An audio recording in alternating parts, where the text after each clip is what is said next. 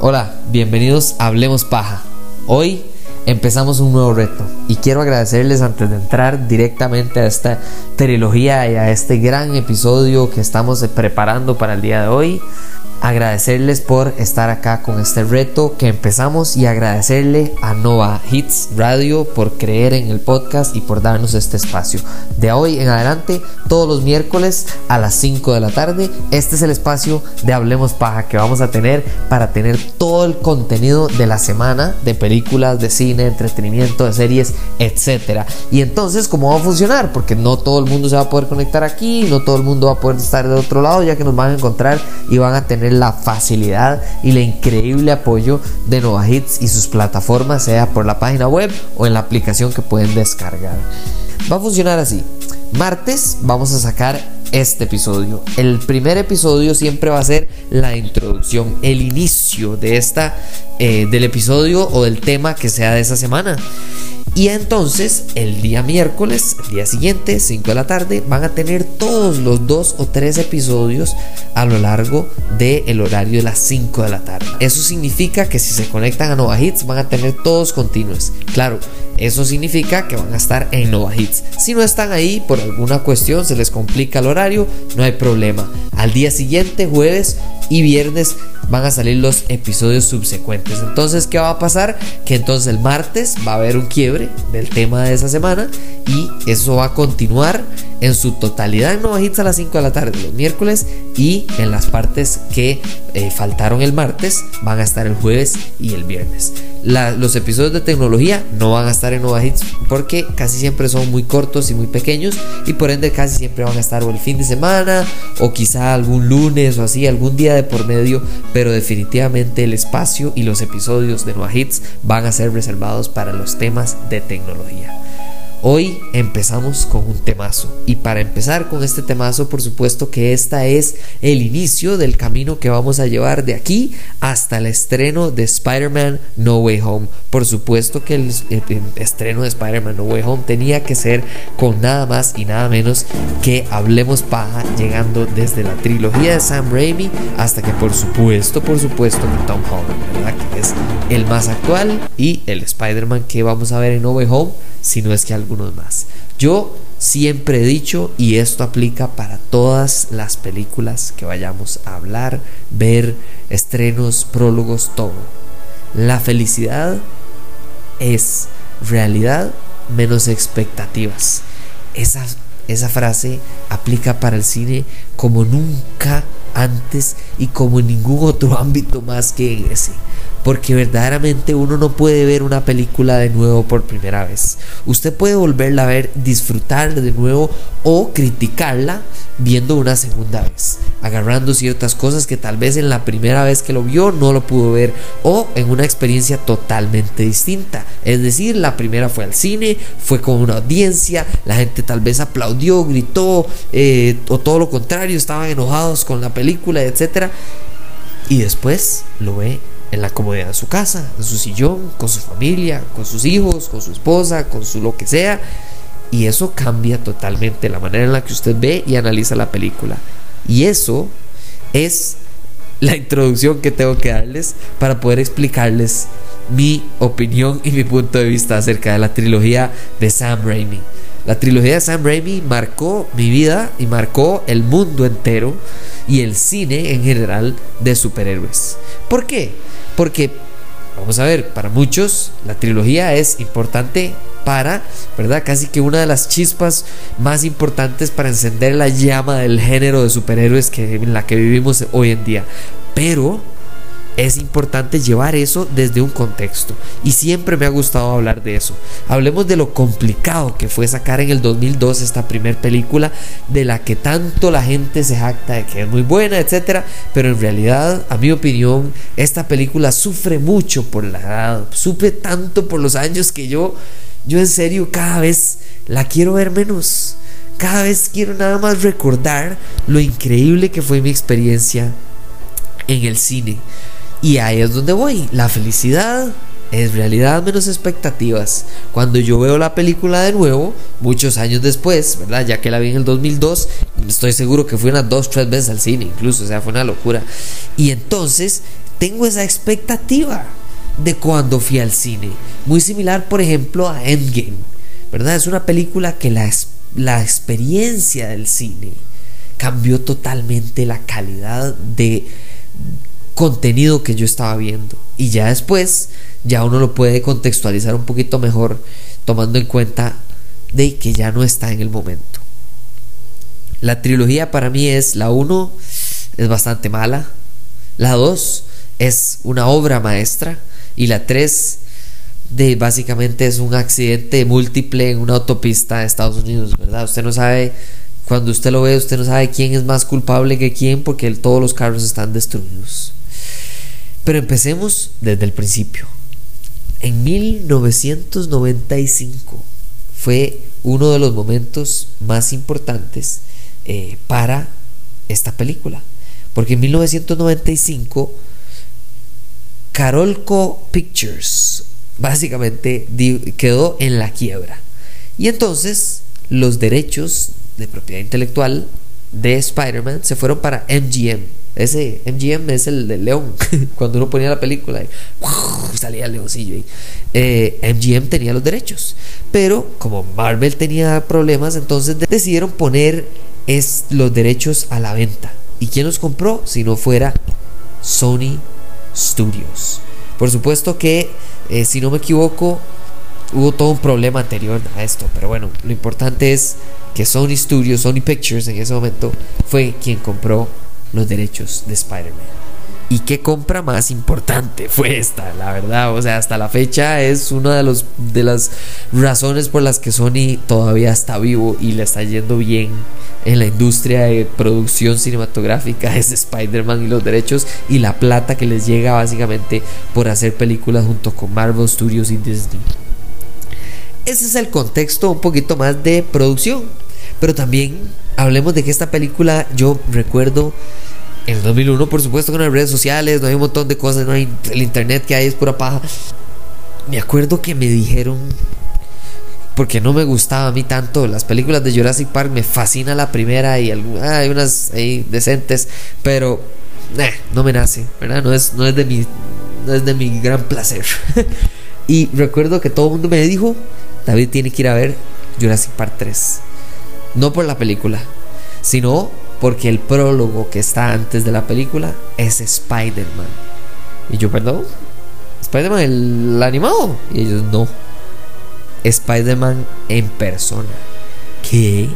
O sea, ahora todo es noticia. En ese tiempo la noticia era cuando usted estaba sentado en el cine. Y si usted no iba al cine, entonces no sabía los prólogos. Punto final, se acabó. Y el hecho de que esto existiera fue genial. Pero para mi tristeza, para cuando yo fui al cine y, empecé, y decidí, no, no fue para Jurassic Park 3, no me acuerdo cuál fue. Lamentablemente no estaba el prólogo. Entonces, imagínense, yo dije, es esta vara. Y entonces me acuerdo preguntarle, creo que a mi mamá o a mi papá, que por qué habían quitado ese prólogo, si a mí me habían dicho, no sé cuánto, no sé qué. Y bueno, en las noticias había salido eh, que la razón por la que los prólogos y mucho del material publicitario de Spider-Man lo habían quitado era el atentado terrorista de las Torres Gemelas. En el 2001, cuando se estaba publicitando, por supuesto, que esta película, eso era, eh, bueno, fue un momento increíble, eh, triste, ¿verdad? Y todo lo que ya sabemos. Y eso marcó eh, de toda la publicidad que se tuvo que cambiar para esta película. Creo que incluso de cierta manera eso inspiró muchísimo eh, a los últimos toques de la película, ¿verdad? Que fue básicamente la música junto con Danny Elfman, que creo que hay que empezar por ahí. Yo puedo decir lo que sea, que siempre he dicho en los podcasts, usted debería de agarrar mi opinión, ver lo que le parece y lo que no, ir a ver la película para hacerse su propia idea. Tal vez estemos en la misma página. Y si no, entonces es más interesante todavía. Porque si a usted le parece que la 1 es una obra maestra y a mí me parece que está súper mal escrita, es un perfecto punto para discutir, para tener pensamientos, controversias, conversaciones, etc. Eso es lo más delicioso de hablar de una película. Y entonces entremos directamente a la película. Esta película sale en el 2002 y se convierte en la primera película en la historia del cine en hacer un fin de semana en el que ganara más de 100 millones de dólares. Si no me equivoco, hizo como 114 millones. Es una salvajada de plata para el 2002. Esa, o sea, es que es un escándalo y nunca había sucedido. En total hizo más de 800 millones. En resumen, un super mega éxito. Eso es lo que importa.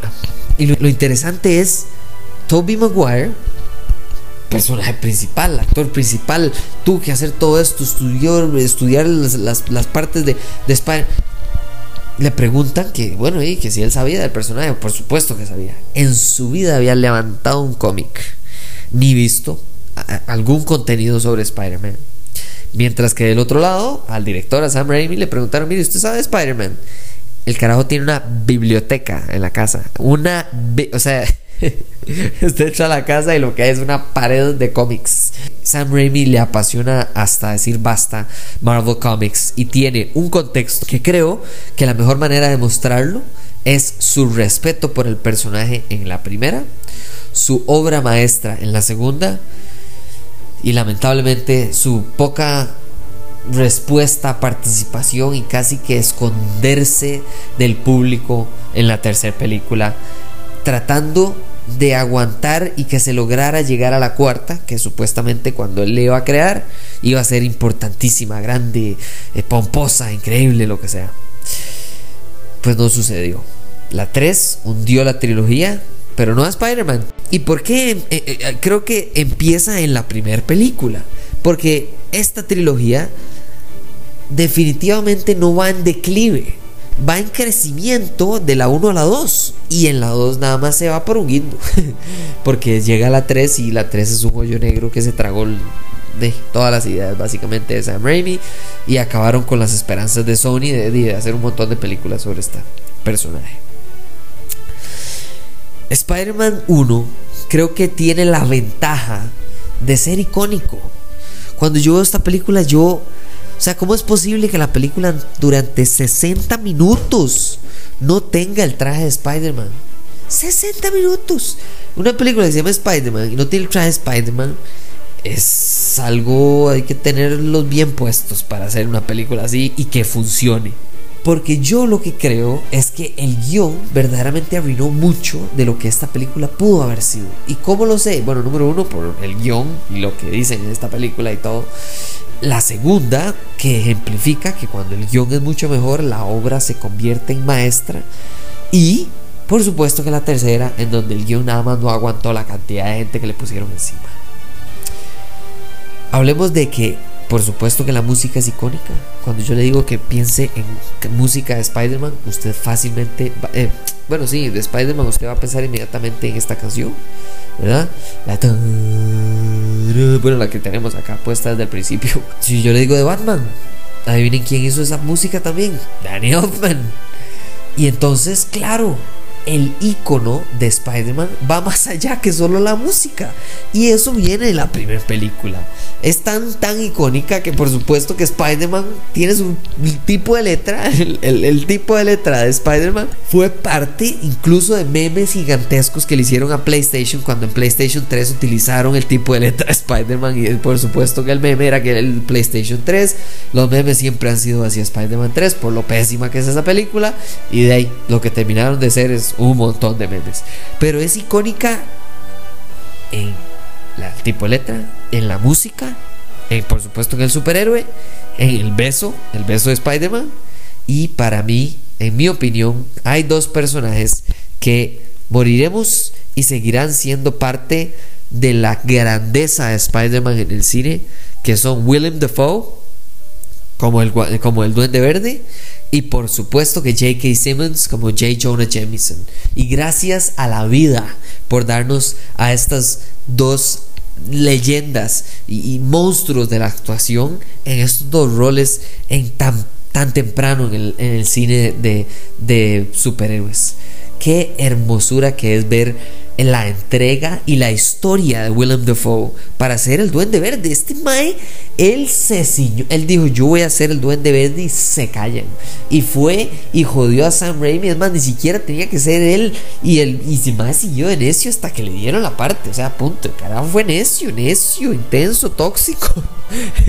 y J.K. Simmons no fue así, pero aún así su, su, parte fue tan, tan icónica, fue tan importante para, para transferir de, del papel al cine, un personaje que muchas personas tal vez no le habrían dado la importancia que es, y en general ahora en el universo cinematográfico de, de Spider-Man, si hay alguien que la gente está esperando es a J. Jonah Jameson, pero actuado por J.K. Simmons.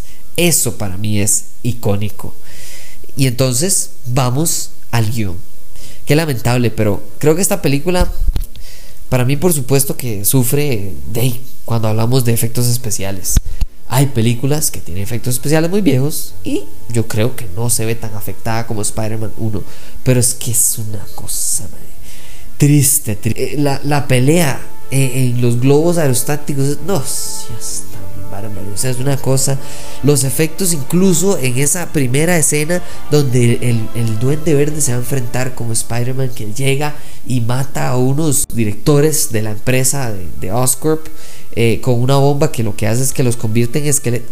Una cosa que parece que los hicieron en Paint. ¿Qué efectos más? Yo creo que hasta yo puedo hacer mejor Photoshop que eso. Pero bueno, el punto es que creo que sí sufre un poco de efectos especiales, pero vamos a ver. O sea, siguen siendo efectos especiales que vamos. Incluso creo que es algo que no le critico tantísimo a la tercera, a pesar de que tiene mucho o mucho más uso de efectos especiales que por supuesto que la primera y la segunda casi que he puesto juntos. Pero creo que si usted agarra un buen guion y buenas actuaciones, que ya dijimos que buenas actuaciones las hay, excepto por, lamentablemente, de Mary Jane Watson, que perfectamente es pésima de sobrevive. Si usted agarra y ve cualquiera de las películas de, por ejemplo, Star Wars, Star Wars es absolutamente pasable. O sea, usted puede ver la trilogía original, no sé qué tanto se los podrá enseñar, no sé, a las siguientes generaciones, pero el guion y las actuaciones hacen suficiente para, como para que la película nada más sienta como vieja, pero no mala. Y entonces, claro, ahí es donde yo creo que verdaderamente podemos criticar la primera película y resaltar la segunda y la tercera, no tanto, pero la segunda es una obra de arte por lo mismo. Creo que la escritura, eh, el guion verdaderamente es tan pobre. Eh, solo para dar algunas de, los, de, los, de las líneas que me acuerdo, cuando termina la pelea, la primera pelea esa en los globos aerostáticos ahí en el festival del Duende Verde contra Spider-Man, cuando termina, que le daña el, el glider ese, la patineta voladora que tiene y se va gritándole, nos volveremos a ver, Spider-Man. Ay, o sea, es que... Y la otra, me acuerdo incluso, y, creo que es casi inmediatamente después de eso, que Spider-Man se va a dejar a, Mary Jane Watson, que ya finalmente la salvó, ¿verdad? Y la protegió y la va y la deja. Y la deja encima de un edificio donde hay una pareja como, hey, tranquilo, no sé qué. Y entonces llega y lo que le dice es, bueno, creo que eso fue mejor que andar en metro. O algo así tan... Una línea que uno dice... O sea, no digo que Tommy Maguire sea malísimo, pero es que ¿qué hace uno con esa línea? O sea, usted puede poner ahí a Robert De Niro, que sigue siendo dificilísima que la audiencia se compre algo tan malo. Pero bueno, y tras de eso después le dice a la parejilla y como, ay, disculpe, no quería interrumpir, jaja, como diciendo, y soy no, no, sé, el, guion en general es tan débil que incluso siento que, que, que J.K. Simmons eh, casi que improvisó todas las líneas porque todas las líneas y las frases que él dice durante todas las películas son tan buenas, tan verdaderamente graciosas que creo que son totalmente otros guionistas o yo no sé qué será lo que verdaderamente pasó ahí. También podemos hablar de, del Duende Verde.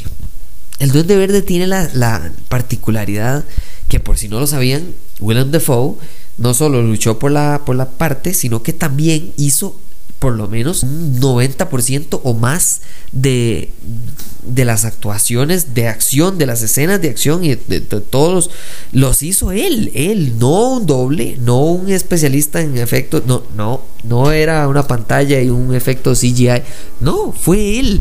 Incluso cambiaron el traje eh, de villano, digamos, este traje entero de cuerpo verde, eh, para que lo pudiera utilizar él y fuera más fácil hacer todas las escenas de acción por él por sí solo, que me parece que habla fenomenalmente de Willem Dafoe.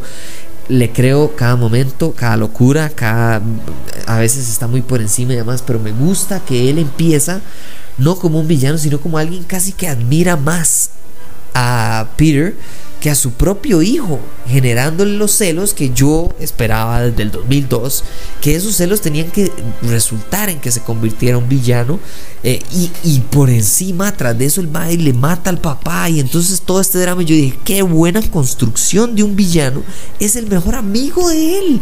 ¿Cómo va a ser para uno decirle, dos, desmentirle que él no fue el quien lo mató, y tres, cómo carajos van a hacer para que este villano se devuelva a ser su amigo? Eh, bueno, no lo lograron muy bien todo, pero después hablamos de eso en la tercera. Entonces llegamos al gran final, al gran desenlace de la primera película. Creo que aquí es donde puedo marcar la diferencia entre la primera y la segunda. La primera película termina con Mary Jane en problemas. Estas películas, la trilogía debería llamarse Salvando a Mary Jane 1, 2 y 3. ¿Ah? ¿Qué personaje más poco útil. O sea, es una mujer tan, tan damisela, de verdad, tan princesa que no puede valerse por sí misma. O sea, ¿cómo no la hicieron por lo menos un poquito más, no sé, empoderada, etcétera? Y los pocos momentos en los que se empodera y dice, no, yo te voy a apoyar, Peter, no importa que seas Spider-Man. Una película después que le está diciendo, es que usted no me pone atención, no sé qué, porque solo es Spider-Man. Entonces, ¿para qué le diste la escena en la que ella dijo que lo va a apoyar hasta la... Ah, una cosa, pero que yo no sé para dónde agarrar. Ok. El punto es que el duende verde la agarra de un lado y del otro lado está un montón de niños en una excursión y entonces él lo va a poner a Spider-Man a decidir. Tiene que morir uno o el otro. Porque eres un superhéroe. Y la el guion, Dios mío, el guion en esa escena es un crimen a la humanidad. Lo que le dice es como, eh, ¿sabe por qué no sirve ser superhéroe? Porque algún día llegará un loco de remata como yo que te pondrá a elegir. Y una cosa, pero que lo pudo haber escrito un chiquito de la escuela. Mejor le dicen que haga un guion para que... Ah, pero bueno, el punto es que peor todavía no solo es el guion, sino que el desenlace, el de Spider-Man salva a todos. El mae es demasiado galleta y el Duende Verde permitió básicamente y nada más se quedó viendo todo el rato donde el mae salvó a todo mundo, se esperó a que él bajara y que Mary Jane llegara hasta, hasta llegar a donde los niños y entonces todos sanos y salvo. Ahora sí, luchemos. Ah, y creo que es la única parte de actuación que le puedo criticar a Willem Dafoe es cuando se muere la muerte es medio no sé, se parece como a la muerte de, a la muerte de, Batman de Batman en la tercera cuando se muere la hija del malo eh, esta caraja que, que la estripa como el camión y entonces se muere como y ya. Creo que es muy parecida a la abuela de fuego excepto, excepto que él bueno ahí lo atraviesan dos espadas y entonces de por lo menos le está saliendo sangre para que uno entienda que se está muriendo. Y ese es el final Creo que esta película es mucho nostalgia. Es mucho la música fenomenal, maestra, increíble del señor Danny Elfman. La letra, el beso, el personaje, eh, eh, el, enamorarse de por primera vez en su vida, haber visto en la pantalla grande a Spider-Man. Que le quiten algo tan vital a Spider-Man como el hecho de que él científicamente es un genio y no demostrarlo de una manera útil para sus poderes. Nada más decir de sí es que la telaraña le sale del cuerpo por como una araña. Y entonces le saldría del trasero. O sea, es que no creo que esta película fue más lo que recuerdo, que me gustó, que lo que verdaderamente me gusta ahora, ya muchos años después. Pero eso no es el caso para la segunda. Y por eso es que quiero hablar de esa película muchísimo más. Y eso es lo que vamos a hablar en la siguiente parte después de este corte. Demasiadas gracias por escuchar este primer episodio de la trilogía del señor Sam Raimi. Ya venimos con la obra maestra, que es la segunda parte.